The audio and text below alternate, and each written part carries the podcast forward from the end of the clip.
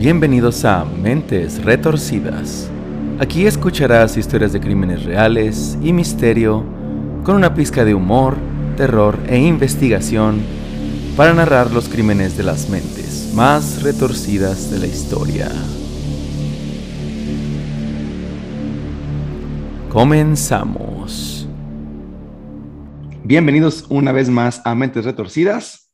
Después de un pequeño break, estamos de regreso y pues bueno, una vez más aquí con nosotros, Memo. Buenos días, Memo, ¿cómo estás? ¿Qué onda, Edson? Como trapo exprimido. me, me, siento como Sella peleando contra Ioria. Te, te, decía que ayer me puse la vacuna, mi refuerzo, y sí me salió picosita ahora. Salió picosita. sí. te Pero ahí estamos, al pie de cañón. Eso, bueno, lo bueno es que estás protegido, Memo. Sí. como, ya es como sella con armadura ahora. Jodido, pero con armadura reluciente. bien madreado, pero con tu armadura bien limpiecita. Sí. Muy bien, Memo. Pues bienvenido. Y también vamos a darle la bienvenida a Luis. Luis, ¿cómo estás? Hola, chicos. Buenos días. Pues como cada domingo, modorrito. Modorrito. Me agarran siempre la hora de despertar, pero aquí. Chido, listo. Listo para asustarme. Esto es lo que más cuesta, levantarse temprano en domingo, pero es un sacrificio necesario que hay que hacer. Perfecto. Órale, pues, pues bienvenido Luis. Y bueno, pues una vez más tenemos a Miguel desde Canadá. Buenos días, bien a todo dar aquí con mi peinado matutino de domingo, aquí hermoso de chupada de vaca, así, que me voy levantando, pero listo, listo para, para escuchar la historia de hoy. Excelente, ¿no? Pues este, agárrense los tres, porque esta va a estar Nos agarramos interesante. Agárrense los tres. O sea, tú, Luis y Miguel. Ah, ok. Está cañón. Digo, si tienen tres. pues nomás son, nomás son, dos, ¿no? Ay, güey. Bueno, a menos que tuvieran un poquito deformes, entonces sí agárrense los tres, pero si no. La historia que se viene el día de hoy está bastante interesante. Este, por ahí se van a sentir seguramente identificados. Eh, y además creo que nos vamos a reír bastante. Entonces, pues si gustan, iniciamos. Dale, adelante, para eso estamos aquí. Vientos. Pues la subcultura gótica es un movimiento underground que surgió en Inglaterra entre finales de los años 70 y mediados de los años 80, dentro de la escena musical de este momento. Es una derivación del post-punk y que tiene influencias del glam rock y su nombre se deriva directamente del género musical que tiene como mayores exponentes a Siouxsie and the Banshees, Joe Division, Bauhaus y The Cure. Sin embargo, esta tribu urbana es comúnmente confundida con clanes, creencias, sectas e incluso con adoradores de Satán, que nada tiene que ver con la verdadera raíz de su origen. Pero contrario a lo que la sociedad cree de esta subcultura, las personas no suelen ser violentas. En la historia que les contaré el día de hoy, vamos a adentrarnos en este mundo de creencias y tendencias que para muchos parecen aberrantes y peligrosas, pero que en la vida real existen y que además tienen bastantes seguidores. Señores, todos con sus crucifijos en mano, porque hoy les voy a contar el caso de los esposos satánicos. Ah, los esposos ¡Uh! satánicos. Yo siempre este, que haya sido oficiada por un sacerdote satánico, pero mi esposa no está muy de acuerdo. Híjole, todavía estamos a tiempo, bueno, al menos yo. Porque Satanás une más a la familia que Jesucristo. Exacto, sí, no, cómo no. Uniones de sangre y imborrables. Eso, que dicen de que la familia que reza el rosario permanece unida. No es cierto. No es tan cierto. no. nada, nada mejor que, que sacrificar pues, no sé, lo, que tengas que sacrificar, bueno, no voy a dar específicos, ¿no? Porque, pues, no tengo idea, además. ¿Alguna, cabra, este, rituales de sangre, pues son cosas buenas, ¿no? Sí, ya, ya, decíamos el, episodio pasado, ¿no? Ahí. La edición es bonita. Podemos aventarnos ahí un, este, una enganga y nos unimos para siempre con el, con el oscuro. Son, con el oscuro, vamos con el oscuro. Son cosas que unen a la familia, sí. Exactamente. ya no te puedes zafar de eso ya. aunque quieras. y bueno, empezamos pues ya adentrándonos en la historia de Manuela Bartel. Manuela Bartel nació en 1979 en Alemania. Era hija única y creció en el seno de una familia de clase media de la época. Fue una niña un poco introvertida y convivía con animales dentro de casa, pues solían tener mascotas como perros, gatos y pájaros. Toda su niñez pasaría de una manera muy normal, cuando a los 13 años las cosas comenzaron a cambiar. Manuela ya no obedecía a sus padres y comenzaría a volverse retadora con ellos y comenzó a vestirse con ropa oscura. Yo creo que le podemos llamar adolescencia eso, ¿no? los 13 años. Y hasta ahora es una adolescencia común y cualquiera. Sí. Bueno, pues también comenzaría a cambiar sus gustos musicales y entre sus favoritos estaba en ese momento el punk y el metal. Sus padres, siendo muy conservadores en Alemania, estaban completamente desconcertados. Y más aún cuando estas actividades violentas se comenzaron a hacer presentes fuera, en las calles, cuando Manuela comenzó a agredir a las personas que cruzaban su camino, mientras ella trataba de morderlos. Los padres de Manuela no esperarían más para intentar ayudar a su hija y acudirían con un especialista psiquiátrico. Lamentablemente, las cosas no mejorarían, sino al contrario, la actitud de Manuela iba en reversa y se mostraba cada vez menos empática y además decía tener alucinaciones, que escuchaba voces y además afirmaría estar en contacto con Satanás. Lo tenían en el WhatsApp, güey, se mandaron ahí unos mensajitos. Satanás. ¿Y tú qué onda, Satanás? ¿Qué plan? Voy, Satanás. La invitaba a toquianes, a toquines, a toquianes. A toquianes, es que son los de allá de Alemania, güey, los toquianes. Aquí son toquines, allá son toquianes. Bueno, pues más adelante, y dada su rebeldía, Manuela dejaría de estudiar y comenzó a consumir drogas. Se dice que incluso sufrió una sobredosis que la tuvo al borde de la muerte. Y esa sería la causa por la cual dejaría de consumirlas meses más adelante. Sin embargo, su actitud no mejoraba y de hecho, a los 16 años, huiría de su casa para buscar suerte en Inglaterra. Yo creo que le dio ahí el válgame o la pálida o algo así, se asustó y dijo, mejor cámara con las drogas. Y ya, a los 16 años. Le dio Patricio. Le dio Patricio. Qué débil, Satanás no aprueba. Exacto, qué débil. Imagínate si hubiera echado un ácido, güey, no, pues. Vámonos al infierno. Sí, se hubiera asustado completamente, ya, me, me, morí. Si tiene 16 años, por favor no consuma drogas. Si le da un válgame y sustos forever. Tuvo que pedir por Amazon un, un, un ganga. Un enganga por Amazon. Por Amazon, güey. Ya viene con todos los ingredientes, ¿verdad? en la dirección, ¿Cómo se llama en el directorio? ¿Cómo se llama? ¿En la página amarilla? ¿Cómo se llama? ¿Sección amarilla? La, sección amarilla. en la página amarilla. en la sección amarilla, perdón.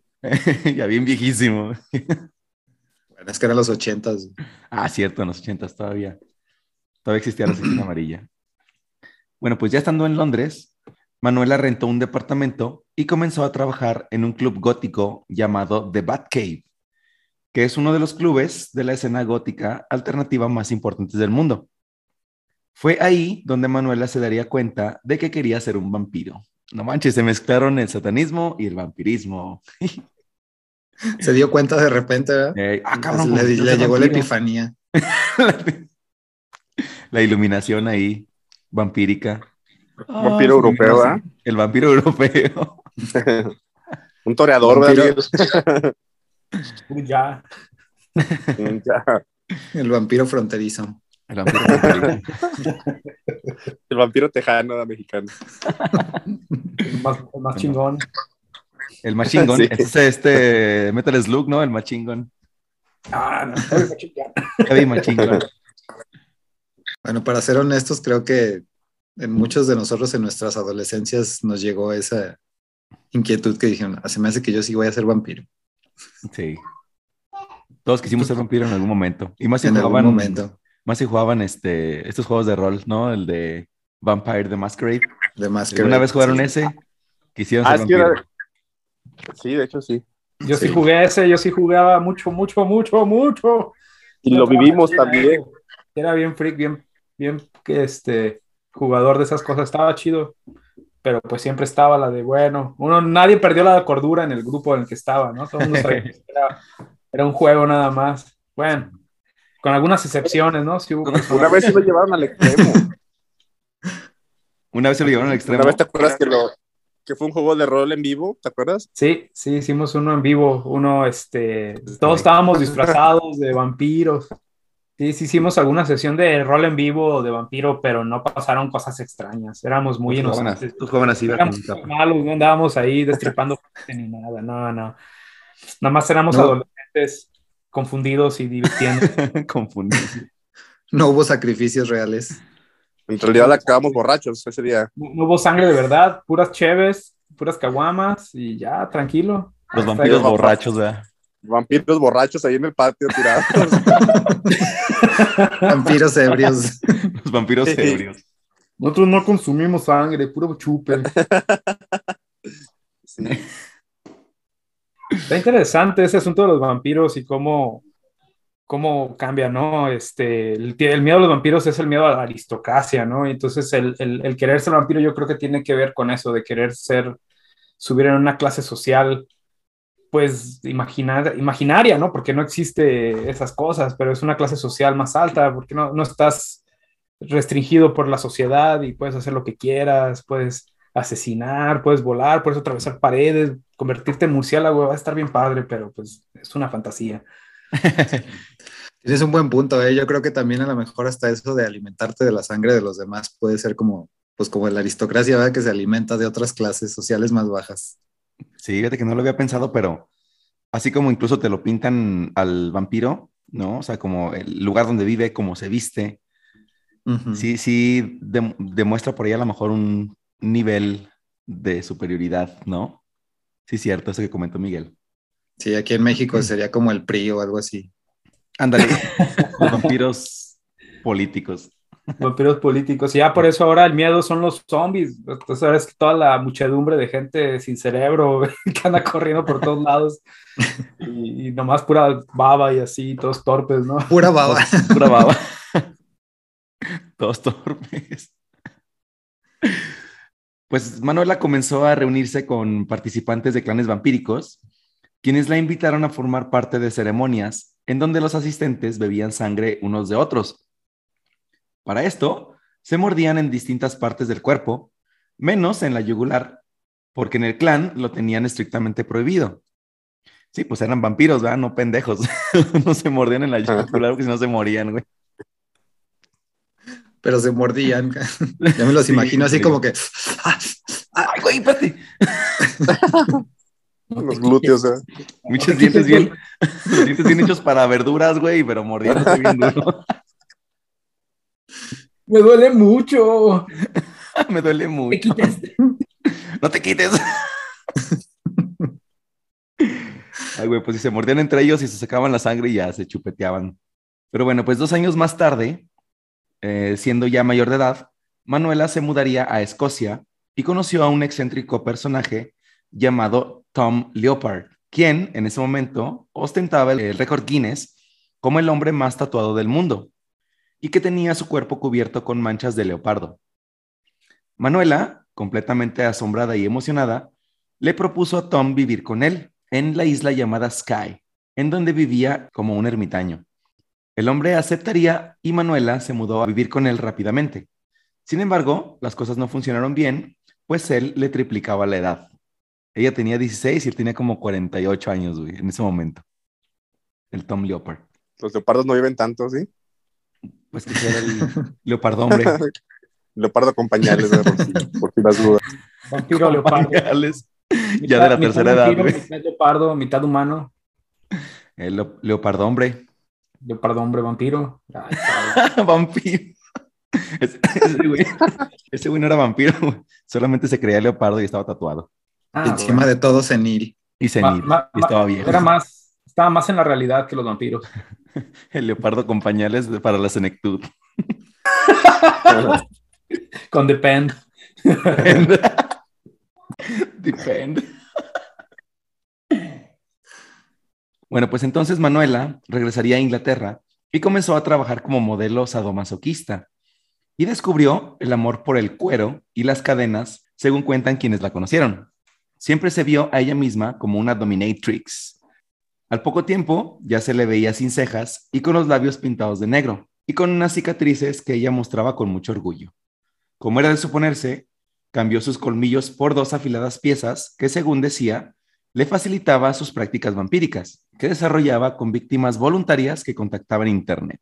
También en los años 80, este, esta cuestión de cómo estaba el auge del Internet en Europa, mucha gente que tenía sus perversiones extrañas se prestaba para que en los foros de chat en Internet pudieran ahí este, pues hacer y deshacer, ¿no? Todo lo que les gustaba. Hubo un caso también, de, pues no, seguramente lo conocen, lo ubican, de un caso de un güey que se, se prestó para que se lo comieran en Internet, precisamente también en Alemania.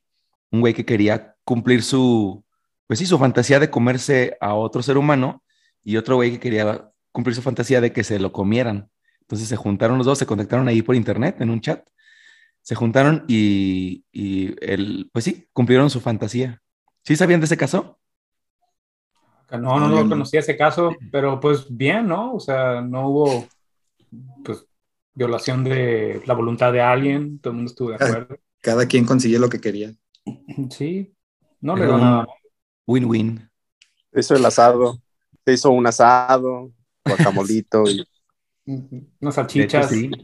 De hecho, sí. Bueno, les, platicaré más adelante de ese caso, pero eh, ah, obviamente al güey este, al, al, caníbal, pues lo detuvo la policía y este, y bueno, ya vieron después en las, en las eh, investigaciones que, pues que realmente fue una cuestión consensada, los dos querían, pero pues obviamente el asesinar a alguien para comérselo, mm, pues no. Entonces, este, sí, lo metieron al bote. Y es un caso muy sonado en Alemania del, este, caníbal este, güey. Pero bueno, eso os platicaré en un episodio aparte, que está bastante bueno también esa historia. Pero bueno, entonces se cambió su nombre a Alegra. Ya no se, cambió, ya no se llamaba Manuela, ya se cambió el nombre y se llamaba Alegra. Ese nombre no es nada gótico. O Alegra. La alegría, ¿no? Sí, mejor si hubiera puesto Tenebra o algo así. Tenebra. Alegra. algo más oscuro. Sí. Suena como un suero o como un medicamento, Alegra. medicamento. Bueno, pues se cambió el nombre a Alegra y en noviembre de 1995, durante la noche de Halloween, realizó un ritual junto con sus compañeros vampiros de su clan para entregarle su alma a Satanás. Aún así, Alegra no se sentía completa y buscaría una pareja. En esa búsqueda conoció a Daniel. Bueno, ya escuchamos la historia de, de Manuela o de Alegra. Ahora vamos a escuchar la historia de Daniel.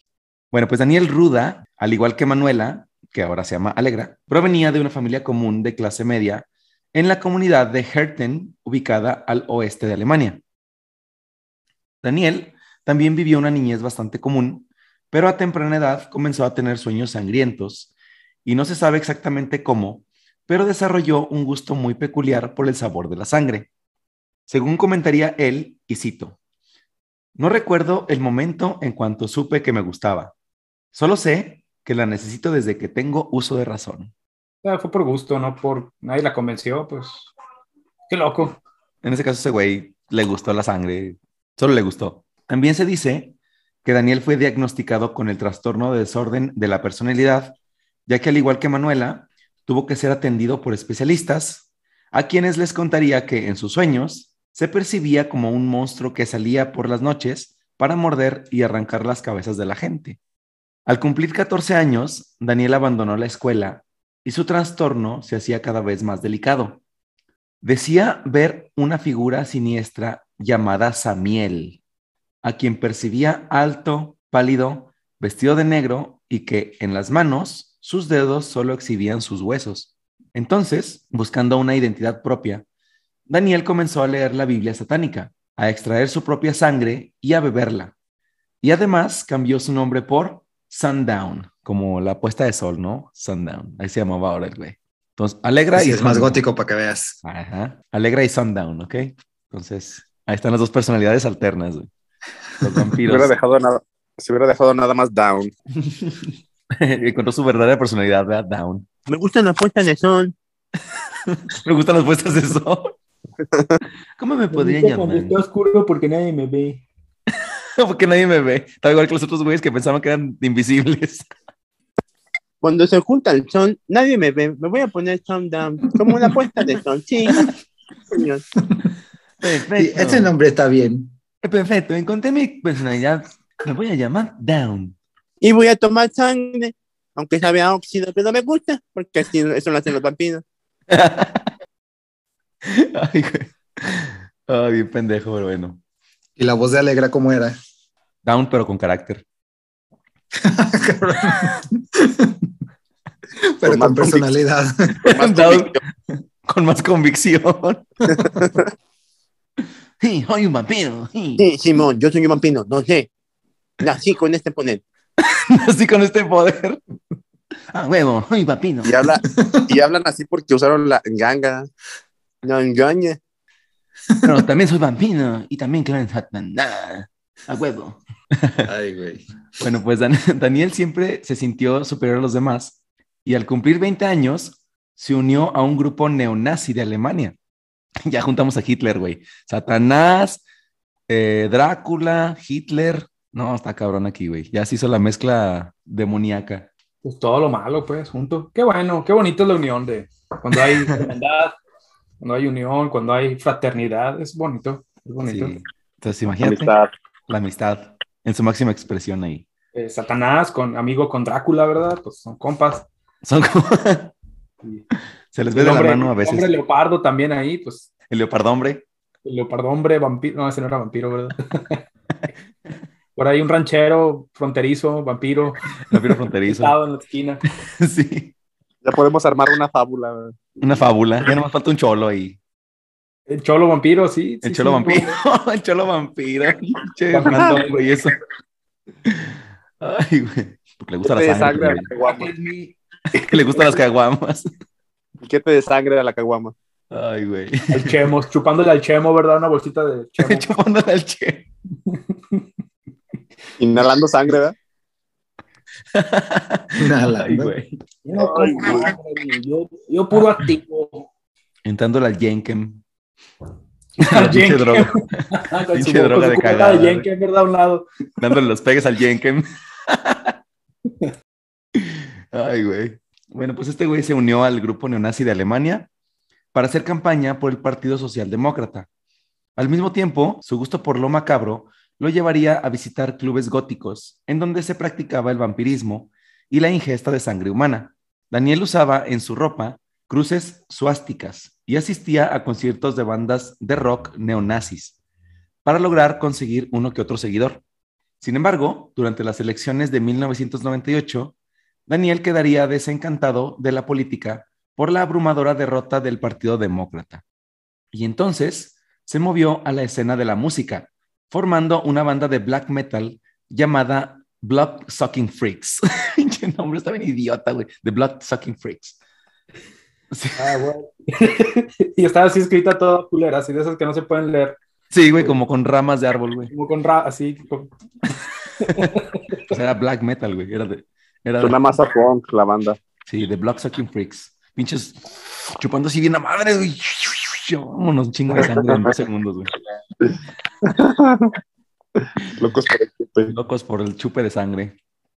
Bueno, pues sin embargo, y como era de esperarse, tampoco tuvo éxito, güey, su banda. Bueno, Daniel estaba harto de todo y se refugió completamente en el satanismo. De día trabajaba en una empresa de autopartes y de noche asistía a reuniones donde se celebraban ceremonias para adorar a Satanás. Entonces, empresario de día, satánico de noche. A pesar de que Daniel seguía todos sus instintos animales, jamás se sintió completo y al cumplir 19 años recordó un mensaje que le había dado Samiel en uno de sus sueños. Y cito, te ordeno a buscar la segunda mitad de tu alma. El demonio, güey, bien pinche romántico, ¿verdad? pinche demonio, en vez de que le dijera que matara y buscara muerte y destrucción, lo, lo ordenó buscar su, su media naranja. güey. Necesitas amor, muchacho. Te veo muy deprimido. Esas canciones están muy rockeras, pues. Están muy roque. Necesitas cuchicuchi. sí, va, ya para que tu alma se, se aliviane. Pues Satanás no es tan malo, pues. O sea, sí necesita que el alma esté bien, pues, para podérsela llevar. Entonces, Daniel, siendo un loser introvertido que era, decidió poner un anuncio en la sección para fans en una revista que se llama Metal Hammer, que seguramente de todos la conocen. Usa un anuncio y dice, el vampiro negro está buscando una princesa de las tinieblas que desprecie todo y a todos. Pinche güey. El vampiro negro está buscando una princesa. Ah, no, esos son los pinches españoles. ¿no? Este era alemán. Alguien que odia a todo mundo, incluido a mí mismo, que me odia a mí. Eh. A empezar, si no me odias, vete a la chingada. Si no me odias. necesito que me odien, porque de por sí ya me odio yo a mí mismo, entonces necesito que me odien los demás también para ser completo. Vaya que forma de, de buscar el amor. Qué bonito.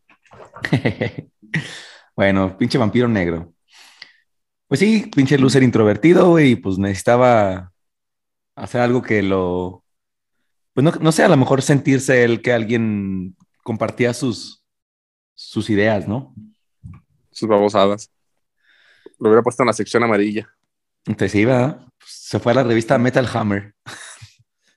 Una- digo, bien extraño porque como que mezclaba acá un chorro de cosas aquí, el metal, con el vampirismo y con el satanismo y el- con Hitler, los neonazis. Así es un sándwich aquí. Pues fue entonces que a principios del verano del año 2000, Manuela, que tenía 23 años en ese momento, leería el anuncio y decidió responderlo y así iniciarían la relación que según ellos dijeron más adelante, y cito, se forjó en el infierno. Ajá. Pues desde el momento en que se conocieron, supieron que eran el uno para el otro e iniciaron un noviazgo. El primer lazo que los unió fue su gusto en común por la música y solían viajar en el auto de Daniel por Inglaterra y Escocia para asistir a conciertos de metal. Se les solía ver paseando por los cementerios y en comunidades vampíricas, en donde también se realizaban rituales satánicos. Incluso, en una ocasión, decidieron cavar una tumba en un cementerio para dormir ahí. Manuela comentó que ella ya se había hecho enterrar en un ataúd solo para ver qué se sentía. Estaban tan absortos el uno del otro que no dudaron en mudarse a vivir juntos al departamento de Manuela, en donde se encontraron dagas, imágenes de pentagramas en las paredes y el piso, figuras de calaveras, cortinas color tinto y una gran pintura de alrededor de tres metros del mismísimo Satanás. Además, en la habitación principal se encontraron crucifijos invertidos y un ataúd en donde dormía Manuela durante el día. Un año después, en marzo del 2001, Daniel afirmaría que recibió órdenes directas de Satanás en las que le pediría que se casara con Manuela a las 6 de la tarde del día 6 del mes 6, o sea, de junio. 666. Solo así Qué lograría- romántico Satanás. güey. bien romántico, Satanás. A las 6 de la antes no les dijo a las 6 de la mañana, cabrones. Y pinches desveladotes, güey. y Tenían que casarse a las 6 de la mañana. Se dan, por favor, seis besos, seis abrazos. Invitan solo a seis güeyes. Sí. Si pueden, si pueden, hacen el amor seis veces. Si pueden. Se aguantan, se aguantan. Si aguantan. si pueden. Si no hay En la, posi- en la posición del pentagrama. Bien torcidos, va. Échale, échale. Quiero pues, que no su puedo. cuerpo haga un seis. O sea, se de cucharita. un cucharita. Inviten a un tercero para que sea la triple cucharita. Seis, seis, seis. Inviten a un tercero.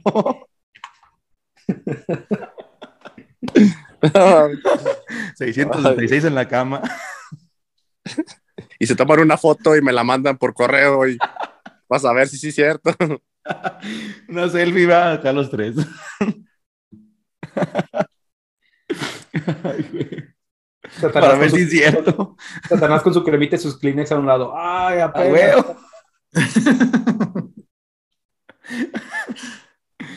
Satanás curándose la estúpida. Los pendejos sí me hicieron caso. Satanás todo gordo viendo televisión en, en su casa, güey, Todo gordo, riéndose.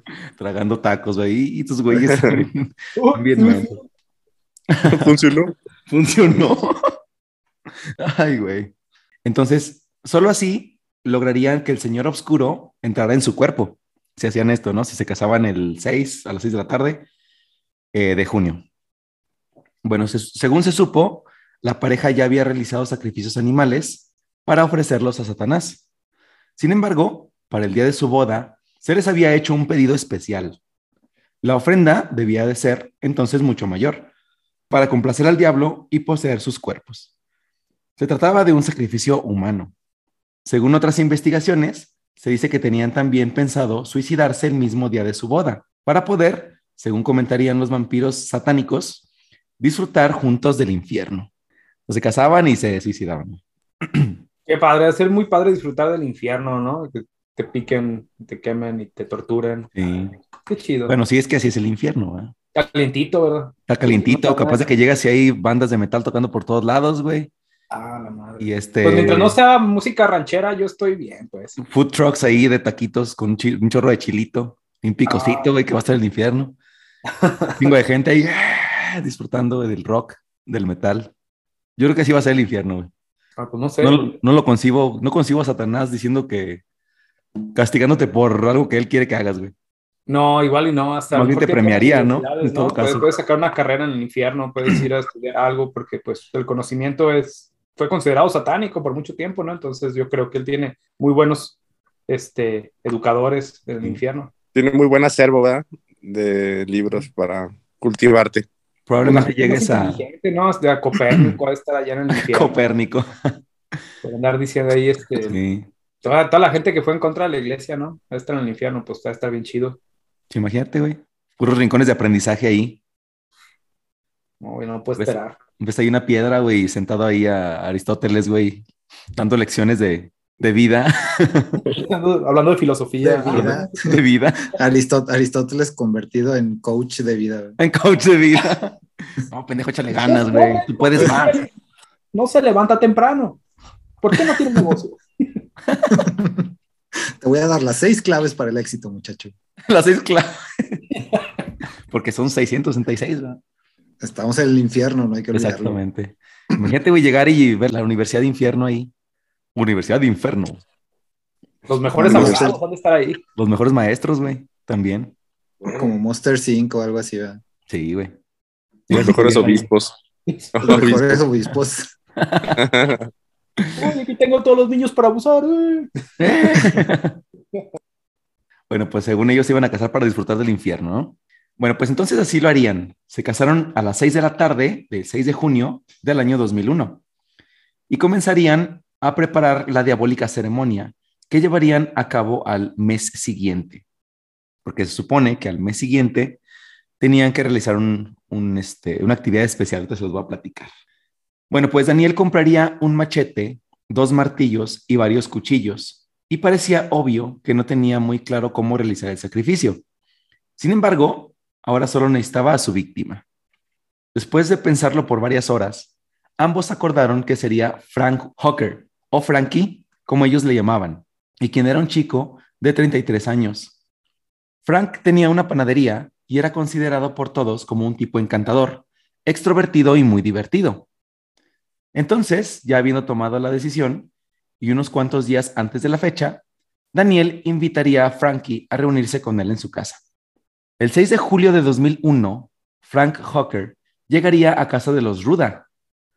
Frankie entraría a la casa y al ver que no hay nadie además de ellos tres, le preguntó a Daniel que qué pasó.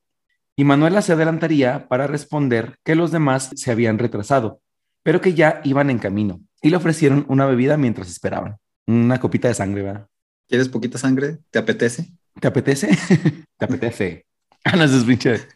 Yo sigo con una poquita de sangre, ¿verdad? Bueno, pues no habían pasado ni cinco minutos cuando Daniel se levantó y comenzó a caminar por detrás de Frankie. Entonces tomó un martillo que estaba detrás del sofá y golpeó con gran fuerza la cabeza de su ahora víctima. Le metió un pinche mazapanazo, güey. ¡Ping! Y para abajo. güey. Del chavo, ¿verdad? No como, sí, eso no como Eh. de chavo del 8. ¡Cling! Pues sí, le metió un chingadazo. Llorar. Con ni- el chipote chillón. con el chipote chillón. No, ni se espero. Vámonos. Bueno, pues más adelante en el juicio, me voy a adelantar un poquito, pero ahorita regreso. Manuela comentaría que justo al ver el golpe que Daniel le asestaba a Frank, ella escuchó una voz en su cabeza, supuestamente de un espíritu maldito, que le decía que volteara a ver un brillo a su derecha. Ella vio un cuchillo y después argumentaría que el espíritu le ordenó que se lo clavara en el corazón. Ella hizo justo lo que el supuesto demonio le había pedido. Luego de esto, Manuela argumentó que vio una gran luz que rodeaba a Frankie y según lo comentaría después, era el alma del chico que estaba saliendo de su cuerpo. Daniel comenzó a reír eufórico y ambos se hincaron frente al cuerpo de su amigo y comenzaron a recitar una letanía satánica. Sin embargo, el macabro ataque no terminaría ahí. Al finalizar, el cuerpo de Frank Hawker recibiría un total de 66 puñaladas que, según se dice, fueron todas producidas por Manuela, aunque las investigaciones muestran diferentes profundidades de penetración, lo que indica que fueron producidas por fuerzas diferentes, o sea, entre los dos, ¿no? Unas más profundas que pues supuestamente fueron eh, hechas por eh, Daniel, porque pues tiene más fuerza, ¿no? Entonces llegaron más profundo, y otras menos profundas que pues indican menos fuerza, ¿no? Que fueron supuestamente producidas por Manuela. Pues quién sabe, a lo mejor sí fue ella sola, pero, pero pues está cansado también 66. Imagínate ya como la 35 ya, ya estaba cansada, ya nomás le picaba así poquito, así de. No, ya estuvo. 7, 38, 29. Cantando el bofe. Ya levantando el bofe. 42. ¿Cu- ¿Cuántas, cuántas, cuántas hay que darle? Ya perdí la cuenta. Eh, ah, ¿cuántos llevaba Chin desde el principio? O ya así iba a contarlas. Una, dos, tres, cuatro. Acá está otra. No, si la traía. Cinco, seis. Ya rápido, 7, 8, 9, 10. vámonos. Dale, hombre, ya. Que sea. Tiene que ser 66 exactas, güey, porque si no, Diablo no quería. 65, 66, 67. No, ya te pasas, Chin, no. Pinche Diablo acá. No, también pendejo, güey. Otro. Tiene que- tiene que ser empezar. Traigan otro güey. 66. Traigan Perdón, otro Miguel. cabrón. Traigan otro cabrón. Ay, güey. Pues sí, le dieron 66. También se encontró que las heridas iban desde, desde los 3 a los 7 centímetros de longitud, lo que indica que Frank fue apuñalado con distintas armas. Una vez muerta su víctima, Manuela tomaría un cuchillo y marcó un pentagrama en el pecho de Frank. Esto para rendirle culto y ofrecer el alma de su víctima para su beneficio. No obstante, ya habían cometido este terrible acto, los dos ahora asesinos se sentían eufóricos y recogieron la sangre que estaba tirada por el piso, usaron una parte para marcar sus cuerpos y la otra la bebieron. Después del ofrecimiento, ambos est- estaban exhaustos y se quedaron dormidos. Según comentarían en el juicio, y cito, después de matar a Frank, nosotros también debíamos morir. Queríamos suicidarnos para estar en el infierno y pasar la eternidad con el Señor Oscuro. Pero al final nos arrepentimos. Nos matamos? No, no, mejor no. Ya no quisieron. Mejor, que ¿sabes qué? Mejor vamos a bañarnos. Andamos. Se ve como que duele. Mejor- Se ve como que se picaron un poquito. Ay, no, güey, no, mejor, mejor no. Mejor, y si mejor no. Y si mejor no nos suicidamos. Y el Sí. diablo, mm, para eso me gustaba Mm, un par de. claro. Yo lo estaba esperando acá con su gorrito y todo, va en pastel. Y... Un pastel. Bienvenidos. Y atrás de unas pinches letrotas grandes. Tenía una tambora y todo ahí. Tambor. Ten, ten, ten, ten, ten, ten, ten, ten, ten, ten. No, no, no, ya cállense, chavos. Ya, ya, ya vale madre. Ya se arrepintieron. Tenía, Esos tenía- globos tenía que el- son al- como- tenía el señor con su diablito que tiene un, un órgano chiquito y un, amplificador, ¿verdad? Está bien cutre. Era su cilindrero con un changuito, güey. Está la fiesta, perrona.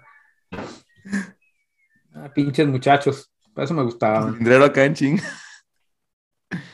Uh, que la ya se, valió madre, se cebó la fiesta. Se cebó la fiesta, ni modo.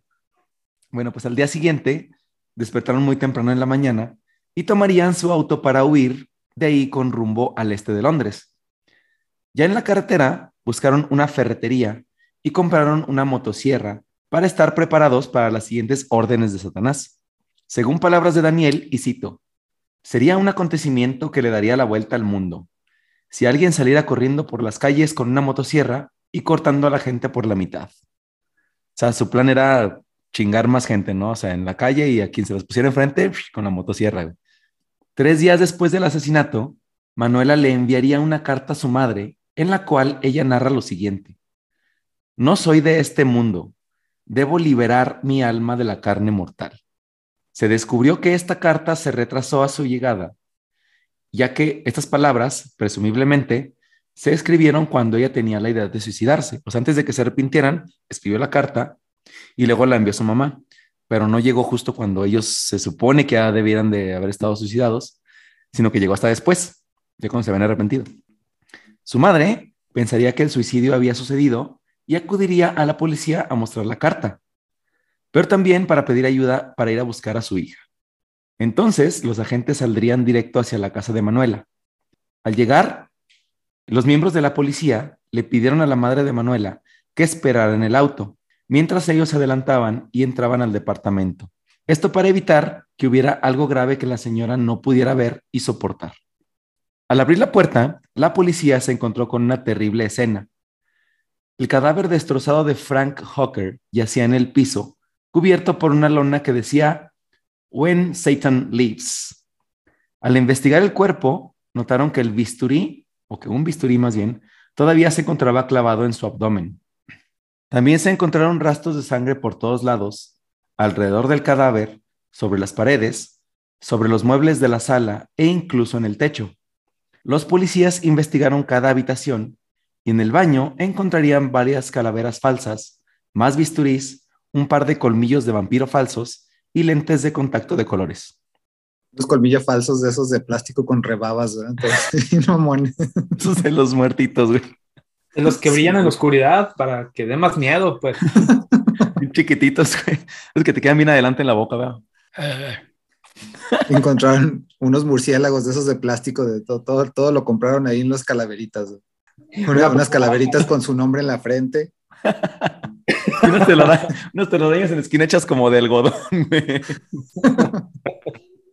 Una popó de utilería. Y una máscara de hombre lobo con salsa valentina en la boca, güey.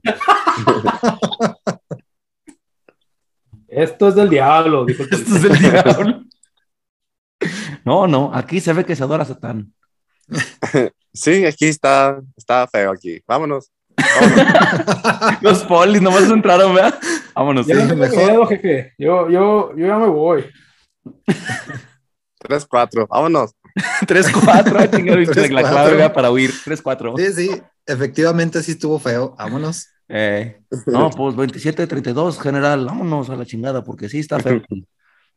Otro mexicano en Alemania. Otro mexicano, la- su, su comandante. No, sí, está cabrón aquí, aquí una máscara de hombre lobo, vámonos. Se la ponían acá en cueradillos. Esto es del diablo, Daniel. comandante. Los martes era de hombre lobos, el miércoles, jueves, viernes de vampiros, domingo y sábado satanismo. Ah, y lunes libre. Lunes libre. Ah. Lunes de oficina, ¿verdad? Lunes de oficinista. ¿Quieres ser el monstruo de la laguna? Puedes ser el monstruo de la laguna, el fantasma, lo que quieras, pues. Lunes casual. Martes de hombre lobo.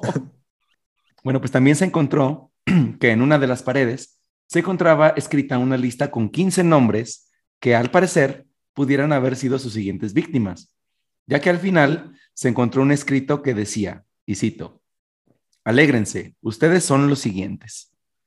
Los agentes inmediatamente tomaron nota de los nombres de la lista y los alertaron pidiéndoles que asistieran a la estación de policía para ponerlos bajo protección. Esto para evitar que esto hubiera sido el inicio de asesinatos en serie.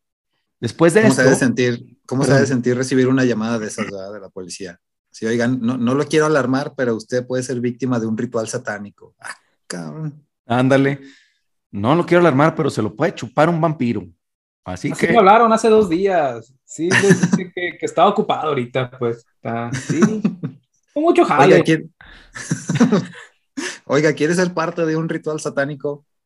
No, ya, ya, yo ya estoy con Electra, ya, déjeme en paz. No, si ya me anda para pagar la tarjeta, usted todavía quiere, ¿no? Ya le, ya le dije que ahorita no tengo, chinga. que no. Si me interesa, yo les devuelvo la llamada, hombre. Mire, yo ya empeñé el alma ahí en Monte de Piedad, ya no, ya no puedo. ya No, puedo. yo ya, yo ya ni alma tengo para que me quiten. Bueno, pues después de esto, las autoridades iniciaron la búsqueda de la pareja de fugitivos satánicos vampiros. Primero, se difundieron fotografías de ambos sospechosos. Luego, el juez fijó una recompensa de más de 6 mil dólares a quien brindara información certera para dar con la captura de Daniel y Manuela. Mientras todo esto pasaba, ellos continuaban recorriendo Alemania para visitar varios cementerios. Ellos comentarían más adelante que habían visitado la tumba de Sandro Beller, un joven de 15 años, quien fue asesinado por tres ex miembros de una banda de black metal nazi y que además tenían la intención de profanar su tumba. Pinche banda de metal, black metal nazi. Y asesino. nomás, se trata de, hacer- nomás se trata de juntar palabras al azar, güey. Sí, también le habían puesto Salazar, ¿verdad? Ahí se llamaba la banda Salazar. Black Metal Nazi Salazar. Apellido, ¿verdad? Entonces eran, eran black metaleros, nazis, asesinos, esos güeyes. Entonces, según esto mataron a un güey de 15 años, pero bueno. Y veganos. Y vegano. Porque está de moda, ¿verdad? Hay que ser sano, vampiro, pero sano. Sí, sí, sí. Jugo de jitomate. Bueno, pues tres días después del asesinato, y mientras cargaban gasolina en una estación de servicio, una persona que pasaba por el lugar reconocería a ambos asesinos y llamaría a la policía de inmediato, y minutos más tarde serían capturados. Ellos cambiarían un poco su aspecto con la finalidad de pasar desapercibidos, ya que Daniel se había rapado la cabeza y Manuela había teñido su cabello y cambiado su peinado. Ya en la estación de policía comenzarían los interrogatorios, mismos que comenzaron a develar sombríos detalles de sus trastornadas personalidades. En un momento, mientras la prensa se aglutinaba para captar las primeras imágenes de los asesinos, Daniel se les acercó y les dijo, ¿para qué tanto esfuerzo? Era solo un humano. Ahora vamos a platicar un poquito del juicio, les voy a comentar un poquito del juicio. El juicio comenzaría el 10 de enero de 2002, un par de meses después de su captura, y sería un total espectáculo. Daniel y Manuela hicieron gala de todo tipo de excentricidades. Primero asistieron a su juicio con ropas negras. Manuela había rapado la mitad de su cabeza y dejado visible una cruz invertida que tenía en un costado. También pasaron la mayor parte del juicio sacando la lengua ante las cámaras y mostrando sus double horns a todos los que asistieron, al juez y al jurado. Y también pintándoles el dedo a los periodistas y también a los familiares de Frank Hawker, de quienes se burlaron mirándolos fijamente con una sonrisa en la cara. O sea, el güey que asesinaron, ¿no? Qué gente, tan, qué- qué gente tan agradable. Sí. Qué agradable sujeto. Eso dijeron los policías. ¿eh? Qué agradables Sí. sujetos. Bueno, ante un ataque de, de locura vampiril, Manuela le pidió al juez que oscurecieran las ventanas, ya que, según comentaría en el juicio, y cito, soy vampira y me daña la luz. No mames. Petición que el juez denegó rotundamente, pero sí le autorizaría usar lentes de sol. no mames, Manuela, Chingues. no chingues. pues soy vampiro, güey, pues ¿qué quieres? Me voy a morir, güey. Me puedo morir. A ver, te voy a te voy a abrir la ventana, ¿ves? A ver tú, güey, ponte en el sol, a ver. A ver. A ver si es cierto. bueno, pues durante el juicio, ninguno de los dos demostraría ni una pizca de arrepentimiento. Y por el contrario, se les veía felices y disfrutando de, de su funesta fama. Ambos se declararían inocentes, aunque aceptaron haberlo matado, pero sostenían que no eran los responsables. Daniel afirmaba que el diablo los había obligado a hacerlo, que ambos estaban solo obedeciendo órdenes, y para explicarse, dio uno de los ejemplos más absurdos que se han escuchado en audiencias públicas. Escuchen esto, lo que dijo este güey. Si alguien atropella a una persona y la persona muere, no es el coche el que va a la cárcel, es la persona que lo maneja. Por eso, no tenía nada de qué arrepentirse, pues según él, no había hecho nada. Además, Daniel afirmaba haber sufrido un trastorno ciclotímico, que es un trastorno eufórico, durante el asesinato. Entonces, para, para Daniel, él había sido como el coche que mataba a la persona que habían atropellado, ¿no? Oh, pues fue el diablo, oiga. No, el No, diablo me pues, estaba manejando y yo nomás. Sí, así como un mecha, pues. Yo, yo no tenía control. Nomás, robot, Sí. pues. El, el pinche diablo me agarró la mano y le dio el putazo al pinche Frank y yo qué chingados. Pues yo ya, tú es un objeto nomás. Yo soy un objeto nomás. pues así, así según dijo. Además se puso eufórico y por eso en ese trastorno, cuando tienes el momento de la euforia, mm, pierdes el conocimiento y no sabes qué está pasando. Bueno, después de esto, Manuela interrumpió a Daniel y comenzó a contar cómo se involucró con el satanismo y mencionó que todo iniciaría por su inclinación al ambiente metalero. O sea, nada que ver, güey. Lo interrumpió y dijo, no, espérense, déjenme les platico cómo me hice metalera, cómo me hice satánica y cómo me hice vampiro. No mames. Entiendan que, pues, Satanás, así es como llegó a ella. Qué padre. Sí, ¿verdad? Pero pinche juicio, se- como que todo se fue por ningún lado. A la cárcel todos, ¿eh? Los metaleros, el cuchillo, el diablo, menos ellos, ¿verdad? Porque el cuchillo fue el que se le enterró, pues yo qué chingados, ¿verdad? Entonces hay que darle cadena perpetua al cuchillo, venga. bueno, desp- después mencionaría que bebió sangre de personas a quienes había contactado en Internet y que además serían ellos quienes se presentarían para este fin. O sea, ella tampoco tuvo la culpa, pues ellos fueron los que querían que se les chupara la sangre, ¿verdad? Yo. Consensuado también. Sí, sí. Bueno, luego confesó que la muerte de Frankie no había sido un asesinato, sino una ejecución ordenada por Satán, y que tenían que matar para poder entrar al infierno. Y tras una pausa, Manuela comentó que se aseguraron de que la víctima sufriera lo más posible. Luego afirmaría que disfrutó al ver cómo la vida de Frankie se iba apagando y que estaba segura de que la luz brillante que vio era una señal de que el alma de su víctima estaba partiendo al infierno lo cual la hizo sentir muy feliz, ya que, y cito, queríamos liberarlo de la odiosa carne para que pudiera vivir con Satanás. O sea que, según sus declaraciones, le hicieron un favor. Pues qué, qué considerados. Qué amables. Sí, sí. Dijo, no, no, no, pues a ver, este güey está sufriendo mucho aquí en la tierra. Vamos a, a lo mejor a llevarlo con Satanás para que disfrute ya la vida. Puros conciertos de metal, puras universidades buenas, aquí con profesores bien letrados, bien leídos y a disfrutar de la vida, ¿no? A comer rosquillas como Dios manda. Venga. Bueno, ahora vamos a, les voy a platicar un poquito del análisis psiquiátrico que los doctores vieron de estos dos. Desde que Manuela y Daniel fueron detenidos, recibieron atención psiquiátrica y el doctor especialista Norbert Leigraf, reconocido psiquiatra forense, quien en ese momento era el director del Instituto de Medicina Forense de la Universidad de Essen, afirmaría que Daniel y Manuela sufrían de trastorno narcisista de la personalidad, lo cual era más que evidente tanto para el juez como para el jurado y asistentes al juicio. Según comentaría el doctor Leigraf, el asesinato que habían cometido había sido como una liberación mental, ya que a su parecer la relación entre ellos se había convertido en un callejón sin salida para ambos, asegurando que su actitud egocéntrica solo era una prueba de su debilidad interior. El veredicto llegaría 20 días más tarde, el 31 de enero de 2002, y el juez afirmó que este caso no se trataba de satanismo, sino de un crimen cometido por dos personas con trastornos graves de la personalidad y que no había sucedido nada místico ni oculto. Luego, al igual que el psiquiatra, el juez afirmó, y cito, los acusados padecen de un trastorno narcisista que los llevó a planear el crimen anticipadamente y se han agarrado del satanismo para huir de sí mismos. Además, el motivo principal ha sido la ira de sus mentes atrofiadas contra las cosas buenas. Entonces, pues sí, básicamente estos güeyes ya no sabían cómo salirse el uno del otro.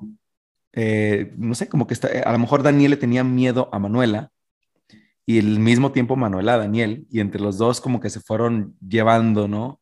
Y al final ya no pudieron zafarse hasta que cometieron pues el asesinato. Está bueno ese para analizarse ese caso clínico psiquiátrico, ¿no? De, de cómo se retroalimentaron esas dos personas para, para llevarse a hacer esas locuras. Sí, ¿no? O sea, y incluso ahí creo que sí da bastante, bastante, o sea, digamos, muchas pistas, ¿no? Este trastorno narcisista, porque entre los dos, siendo narcisistas, imagínate, güey, o sea, por lo regular en una relación, cuando hay un narcisista, pues es muy evidente, ¿no? Porque la otra persona pues tiende a controlar, tiende a manipular, eh, y esta retroalimentación que tú dices, Miguel, se da teniendo la atención de la otra persona, manipulándola y sabiendo que él puede, que la puede controlar. Pero imagínate cuando los dos son narcisistas, güey. Oh, está más cabrón. Che, combinación explosiva, ¿no? Está, está difícil además que hayan, pues se encontraron, ¿no? Porque yo creo que dos narcisistas, primero es difícil que puedan convivir y ellos convivieron y se pusieron de acuerdo. Entonces está, está bien interesante eso, cómo funcionaron. Bueno, que, que yo supongo que debe haber cientos y miles y infinidad de casos en el mundo de narcisistas juntos y casados y, y que están bien, pero pues quién sabe. pero Sí. qué loco. Es que los ayudó el diablo. El, el- Yo- el diablo estaba al centro de su relación y los ayudó a, A unirse. a unirse más cada vez. Lo que una al diablo que no lo separe Dios. Ah. No, el hombre, ¿verdad? ¿Cómo era? El hombre, Algo así. es correcto. No, pero sí, yo, yo creo que también, o sea, pues sí, teniendo como este, pues sí, trastorno los dos, creo que uno ya no se atrevía a decir al otro o dejar al otro y luego de la misma manera el otro no se atrevía a dejar al otro, ¿no? O sea, como que incluso esta es una cuestión del narcisismo que no, no quieren dejar a la persona a la que están controlando. Incluso muchos, much- en muchos casos, una vez cuando el, que no es narcisista deja al narcisista, meses después o años después, o a lo mejor hasta décadas después, el narcisista vuelve a buscar al, a la expareja para ver si todavía tiene control. Entonces es, es como que extraño. Y en este caso creo que los dos se fueron llevando en esa, en esa inercia. Eh, y, y creo que los dos, ninguno de los dos se atrevía a dejarse por ese mismo control que sabían que entre los dos se tenían, ¿no? Está bien, pero sí está bastante interesante para analizar. Sí, como que esto del narcisismo entonces parte como de una baja autoestima, ¿no? Ya, es Cuando- todo lo contrario, ¿no? Es- es ser un narcisista es estar enamorado de sí mismo. Entonces, estar tan, con- tan, es como que tú solamente piensas que tú estás bien y, y no pueda entrar nadie más. Bueno, no sé, hay- supongo que hay, hay gradientes, ¿no? No todo el mundo es Ajá. igualmente, es un, es un espectro de, en- en- de psicológico, ¿no? Psiquiátrico, ser narcisista. Por eso me parecería, pues, personas que están tan centradas en sí mismas, que puedan ponerse de acuerdo. Qué interesante.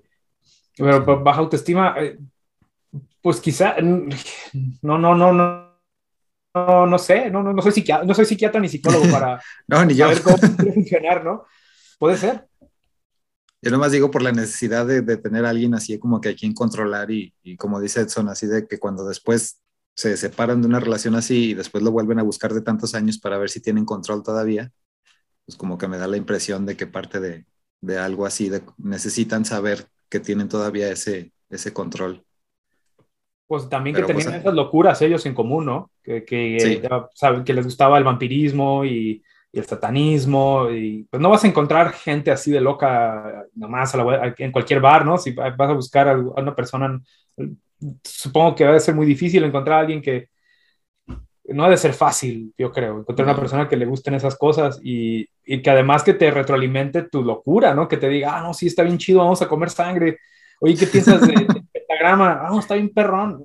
Entonces, va a ser complicado encontrar gente que te apoye en esa situación. Por eso quizás volvieron, ¿no? Por eso se buscaban para, porque pues se, se alimentaban esa parte narcisista de ellos mismos, ese, ese asunto de yo estoy bien, eh, en comer sangre, en, en ser este, sadomasoquista, etcétera. Por eso eran el uno para el otro, por eso les funcionó poner el anuncio en una revista tan específica. Y lo loco es que haya gente que se haya prestado. Bueno, ni tan loco, que sí hay muchos casos de personas que, que se buscan para ese tipo de situaciones. Eh, estaba leyendo un libro psiquiátrico, se llama Dopamination, donde una persona es adicta a, a juegos sexuales eh, eh, al punto donde que hace una máquina para electrocutarse allá donde te conté, pues, y, y, a- y además se conecta al internet para y contacta a una mujer sádica que, que disfruta causándole dolor a través de impulsos eléctricos, ¿no? Y entonces están remotos. Y al punto donde pues su esposa lo cacha, ¿no? Al güey así, su esposa lo cacha, ¿qué te pasa? Estás loco, ¿no? Y, y él lo buscaba, él buscaba a estas personas porque él ya solo no se podía dar placer. Necesitaba No una persona que lo electrocutara en los bobones. no manches. Qué bonito, qué bonito que cada Interesante. quien encuentre su... Sí, pues lo que Este, te haga feliz, ¿no? Sí, que cada quien la- encuentre lo que le haga feliz. trata de por qué nos comportamos de la manera que nos comportamos y cómo se, se van este, creando los, los hábitos de las personas. Está Órale. bastante interesante. Ah, qué chido, güey. O sea, ¿qué es lo que les pasaba por la mente a las personas cuando tenían estas cosas, güey? Y Está bien interesante. Está chido. Cómo, cómo pueden disasociarse a sí mismos de las demás personas y no tener, pues, un- una, una conciencia de que pues no está bien matar, ¿no? O sea, no, Sí. ya digas otra cosa, ¿no? Sí, güey. De hecho, hay un, hay un documental. Ayer estaba buscando un documental de, de las personas que tienen este, ay, ¿cómo se llama? Ah, tienen- es un trastorno también. eh, como, como maníaco, güey, es un trastorno maníaco. Y, y, pues están, ahí están las personas que tienen ese trastorno y las entrevistan y les, o sea, ellos dicen, ¿no? Cómo viven. Y es bien raro porque no lo entiendes, güey. O sea, tú no lo entiendes porque pues, no, no está en tu realidad. Pero ellos en su realidad mental, güey, te dicen, es que yo de repente escucho en mi cabeza o mis pensamientos son puros pensamientos negativos, güey, que me dicen que mate a un güey, que me dicen que, o sea, escucho música y en vez de escuchar la letra de la rola, escucho que es este muerte, mata a este güey, suicídate, así dices, ah, cabrón, o sea, ¿cómo, cómo, es ser, cómo la pinche realidad se, trans- se transforma completamente, güey, para ellos, ¿no? Sí, pues, pues, es pues, realidad, cada, cada cabeza es un mundo, bro. Sí. Eh, y sí, es, es, es bien complicado cómo puede haber una pequeña parte del cerebro que empieza a funcionar mal y, y ocasiona otros problemas, ¿no? Valió madre todo, güey. Y valió madre, sí, sí, un, un cortocircuito, una parte que se debe conectar con una cosa, ya está conectando con otra y ya está metiendo sonidos, ¿no? Quizás es una parte de la imaginación, ahora está metiéndole a la parte que, que se dedica al, al- audio del cerebro y empieza a escuchar esas cosas, como dices, ya empieza a cambiar palabras, empieza a haber una, una di- disociación de ideas. Pinche input mal conectado, ah, güey, ahí. Y es Sí, muy complicado el eso- cerebro. Eso siempre se me ha hecho bien, pues no sé, no sé ni cuál es la palabra, bien triste, por ejemplo, que, o sea, tú eres una persona, tienes una personalidad y todo, y de repente por cualquier cosa, un golpe en la cabeza o algo, se te desconecta una parte y, Ya. y pum, ya, ya eres otra persona totalmente diferente, ya, ya cambiaste de personalidad, de todo, todo, todo, ya no eres la misma persona que has sido siempre. Sí, Está bien canijo. no manches. Ya bien tristes, güey. Uh, vale. Ah, la vida es cambio. Exactamente. La vida es cambio. Eh, un día somos esto, el otro día somos asesinos, bebedores de sangre, y su madre. Somos vampiros. Somos vampiros. Somos, somos toreadores. Eh, la sentencia para Daniel sería, la, sería de únicamente 15 años por haber tenido la iniciativa del ataque. Ese es el tiempo máximo para el cargo de asesinato con culpabilidad reducida. Bueno, esto se supone que es porque este güey solamente le dio el martillazo y la culpabilidad reducida es porque no es, o sea, tiene este trastorno eh, como un narcisista, ¿no? Donde pues la euforia lo hizo que no estuviera al 100% sabiendo Consciente. consciente exactamente de su de lo que le estaba pasando. Eh, Manuela recibió una condena de únicamente 13 años por las mismas agravantes. También la, la acusaron de asesinato con culpabilidad reducida. Ambos también serían recluidos en unidades psiquiátricas separadas y en distintas prisiones. Al parecer, las condenas no fueron tan prolongadas como se suele ver en estos casos, pero la ley alemana permite retener a los internos aun cuando han cumplido su condena y esto puede alargar su sentencia en prisión y dependerá de varios factores dentro de sus condenas primarias, ya sea comportamiento, agresiones, peleas, motines, tráfico, estudio, ayuda social, etc. Entonces, les dieron 15 años o 13 años, pero esto digamos que es como el mínimo, ¿no? De ahí puede alargarse lo que la ley quiera. Bueno, pues aún así... Les, han dado, les hubieran dado 666 años para que Ándale. enseñando los cuernos. Y ellos lo logramos. ¡A huevo! ¡Sí! ¡No mames! Bien felices, ¿verdad? Bueno, pues aún así, la condena no sería suficiente para los familiares de Frank Hawker, quienes esperaban que se les diera cadena perpetua. Luego, el juez ordenó que Daniel y Manuela nunca se les permitiera volver a verse y finalmente, dirigiéndose a los acusados, les dijo, su obra de terror ha terminado. Daniel y Manuela se levantaron y se dieron un último apasionado y largo beso frente a las cámaras, tras lo cual Daniel diría lo siguiente, y cito, que Satán permanezca con nosotros. Un par de meses más tarde, y ya dentro de prisión, Daniel y Manuela se divorciaron. Sin embargo, esto no sería lo último que se sabría de la pareja de esposos vampiros satánicos. Manuela comentó a algunas de sus compañeras de prisión que se había sentido decepcionada, ya que al despertar las mañanas siguientes al asesinato, esperaba haberse convertido en un verdadero vampiro. Y obviamente, esto no pasó. Incluso comentó que ella tenía planes de asistir a un festival de metal gótico y que únicamente tendría que trasladarse 40 kilómetros, ya que como vampiro podría salir de su celda y regresar justo cuando él terminara el festival. Transformada en murciélago. Decía, no, a ver si- si Obviamente, me transformo en la noche, a ver. Uy, Sí que yo creo que sí quepo aquí por los barrotes, ¿verdad? sí. Paso volando. Dijo, a ver, 15 minutos de ida y luego son tres horas del festival y luego de... No, se alcanzó a llegar a la cena. Y luego me transformo en lobo, entonces puedo correr a tal velocidad. Entonces, no, sí llego. Sí, Sí, sí, llego. la armó. Tal vez si me transformo en jaguar hombre, agarraría, agarraría más velocidad. El jaguar, hombre, ya era otro, ya no era el leopardo, hombre, era el jaguar, Aunque era el hombre. leopardo hombre. El leopardo hombre. Oye, era un concierto de música convertido en murciélago. Ahí va a estar mi amigo el leopardo hombre. Sí, El leopardo. Padre. El Pobrecita, leopardo, cuando, des- cuando despertaba cada mañana, así de a ver si ya soy vampiro. Todavía no. Ah. Ah, intencionada. Ah, pinche diablo. Sus- Pinche diablo mentiroso. bien, dándole zapes. A ver, a ver, a ver. ¿Dónde está el vampiro? Le abren la pinche cortina así en la mañana. ¡Órale, pinche vampira! ¡Levántese, cabrona! Gritaba. Ah, no pasó nada, ¿verdad? Se ponía tiesa. Ay, ¿verdad? pero lo- Ah, cabrón, no, muerta! pues, no, todo normal, todo normal. Ya, güey. Ya, güey. Vámonos a desayunar.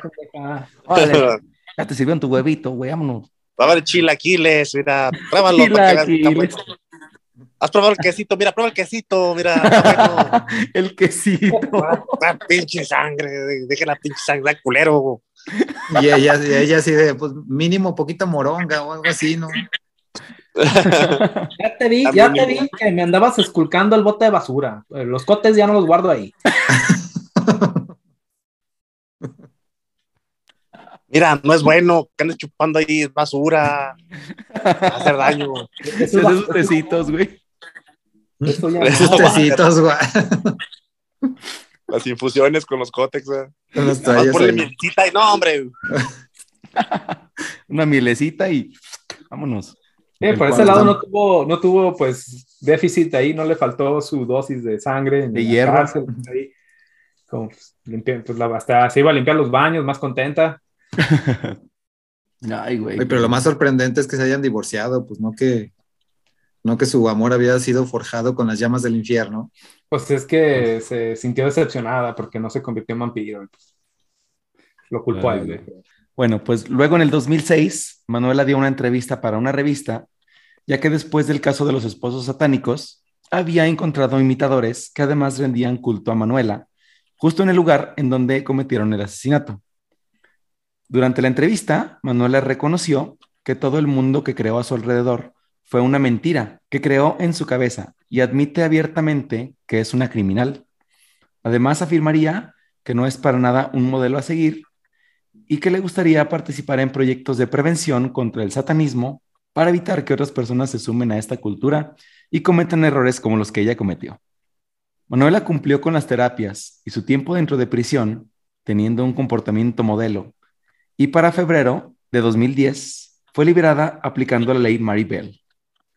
Ya sabemos que la ley Maribel es, le cambian la identidad y la cambian de, de su ciudad de donde vive y ya, nadie sabe más de ella.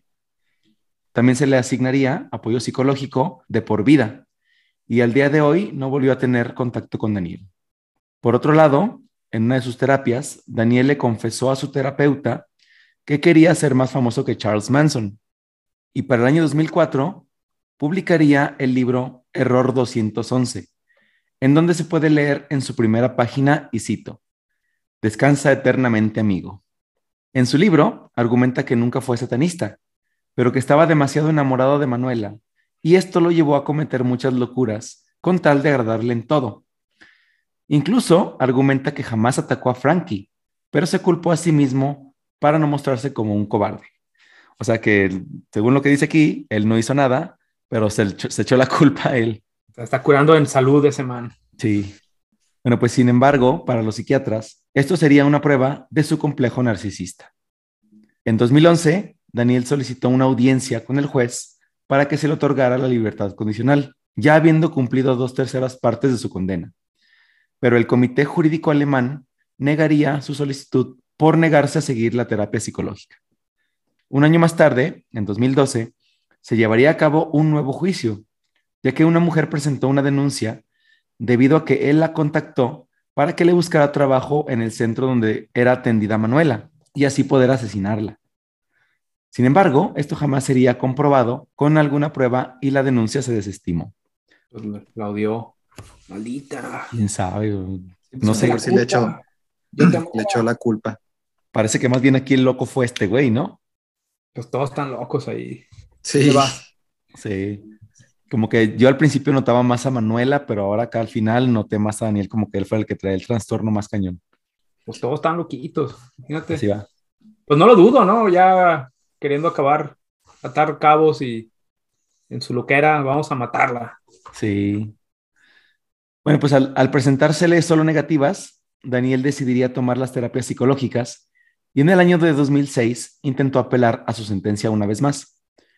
Para ese entonces, Daniel trabajaba como bibliotecario dentro de la prisión de Hessen y su abogado comentó al juez que ya no era un hombre peligroso y que además no consumía drogas ni alcohol y que solo pretendía reintegrarse a la sociedad, hacer una vida con alguien y tener su propia familia.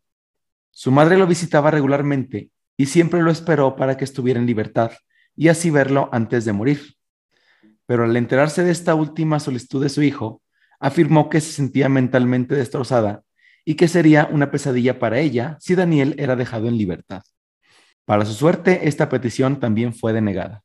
Para 2017, y ya con 41 años de edad, volvió a pisar la corte para pedir una vez más una audiencia y así poder expresar su arrepentimiento por lo sucedido. Ahora con el apoyo de un nuevo sistema de justicia y además de abogados mejor preparados, a Daniel se le concedió una nueva identidad y quedó en libertad en agosto de ese mismo año. Los padres de la víctima, Frank Hawker, también harían comentarios acerca de las peticiones de libertad por parte de Daniel y dijo, él caminará hacia un futuro construible y yo solo caminaré al cementerio a visitar a mi hijo. Señores, muchas gracias. Este fue el caso de los esposos satánicos, vampiros, nazis, demoníacos, bebesangre, rockeros, metaleros, blackers y de todo. Puro darkies, puro darks. punks y veganos. y Pues hipsters. Y hipsters, güey. Pues ahí está. Entonces ya los dos están en libertad bajo la ley de Maribel y pues ya, quién sabe dónde estarán. Comiendo sangre por ahí. Esta vez más, más inteligentes, más listos, menos tarugos para que los cachen. Más evolucionados, güey. más Pero fíjate, güey, o sea, pues salieron realmente a una edad donde todavía les permite hacer una vida completa, güey, completita. 41 años de edad y Manuela como a los 37. No, pues Entonces, sí, toda la vida, sí, pueden hacer lo que quieran. Toda la vida por delante, cabrón. Que sí se Todavía pueden comer ¿no? toda la carne, to- todavía pueden comer toda la carne humana que quieran. Y también toda la Carmen que quieran, güey. Todas las Cármenes, eh, Todas las Cármenes que quieran se pueden comer. De seguro ya son pastores católicos ahí en una comunidad abandonada. Ándale. Te van a tocar aquí en la puerta, ¿verdad? ¿No le gustaría escuchar la palabra de Dios? No, ahorita no, señor. escucho las, buenas, las buenas nuevas. No, es que ahorita ando chupando sangre. No me da poquita, chin. Volvieron a las andadas, güey. A ver. A ver, ¿a qué sabe? No, pues sí, Pero- tienen, ahora sí que tienen toda la vida por delante estos güeyes después de la cárcel y pues ya, quién sabe dónde, dónde estarán. Como ven. Ah, qué locochón, qué locochón. Y sí, pues sí, sí hay, sí hay cosas ahí, este, cercanas, ¿no? Hay casos cercanos ahí de personas que, que no estaban muy, pues sí, que sí se fueron con la hebra de los juegos de rol. Personalmente sí, con, no voy a dar nombres, ¿verdad? Para no apuntar dedos a nadie, pero sí, sí hubo casos ahí con mis amigos que, o conocidos de aquellos tiempos que sí se, se lo tomaban muy en serio, ¿no? Y sí era un poco patético. Pero pues la mayoría, sí les puedo decir que la mayoría, si no es que casi todos, pues, ah, pues era de puro cotorreo, ¿no? Pero sí, sí había Sí, los- por ahí el, el caso raro, ¿no? De que todos así de ya, güey, o sea, se acabó esa No te, madre, no te ya". vas, no te vas a convertir en murciélago, ya no lo intentes. ya. Sí. No es cierto, no es verdad. Por más que batas tus alas, no, no, no, güey, ya. No funciona. Vas a volar, güey. Pero mira, lo, lo, boni- lo bonito de esta historia es que, a fin de cuentas, para cada roto siempre hay un descosido. Exactamente. No No pierdan las, esperanzas, aquellos que están Sí. solitarios en este mundo. sí, siempre. No importa lo Sí, feo, sí, loco, extraño, marciano, va a haber alguien que te va a seguir la corriente. No importa lo vampiro, metalero, caníbal que sean, siempre va a haber alguien para ustedes ahí, en algún lugar.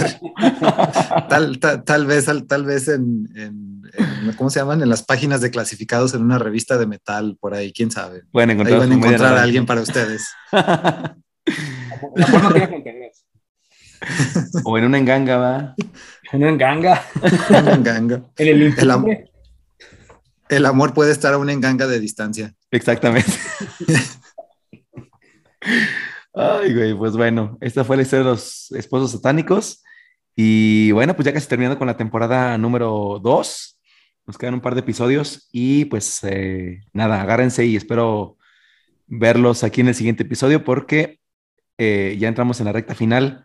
Y luego viene un episodio por ahí que introducirá el tema de la siguiente temporada. Así que, pues nos vemos. Memo, muchísimas gracias. Miguel, eh, muchísimas gracias.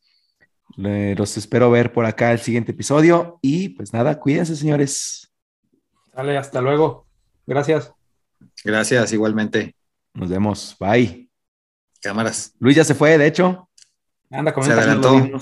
Se adelantó un poquito, pero bueno, también ahí nos despedimos de nombre de Luis.